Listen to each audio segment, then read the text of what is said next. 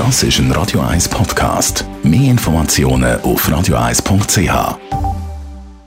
Gesundheit und Wissenschaft auf Radio 1.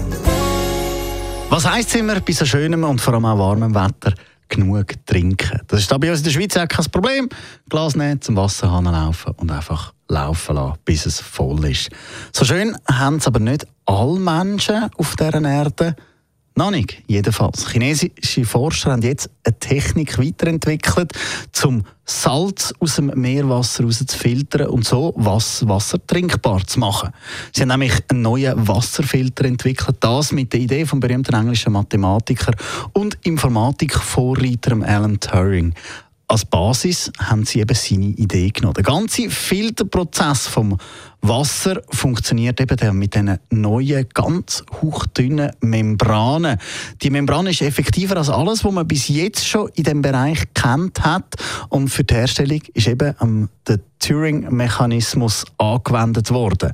Mit Hilfe vom Turing-Mechanismus hat man bis jetzt vor allem in der Biologie hat man den angewendet. Und zwar haben wir mit dem können die Entstehung von der farbigen Muster auf den Fell bei Giraffen oder Zebras erklären.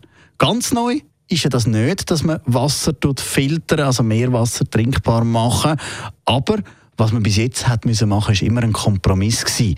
Nämlich, man hat müssen bei den Kunststoffmembranen entweder auf eine grosse Durchlässigkeit und einen schlechten Filter setzen oder auf eine gute Filterwirkung und dafür einen schlechten Durchfluss. Bei dieser neuen Membranen sagt das aber beides in sehr hohem Maße gegeben.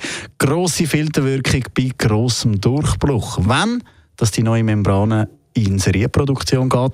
Das haben die Forscher noch nicht können sagen und auch was sie effektiv wird kosten.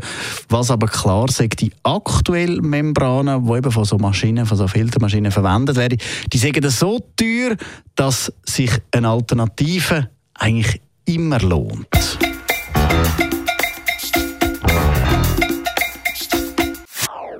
Das ist ein Radio 1 Podcast. Mehr Informationen auf radio1.ch.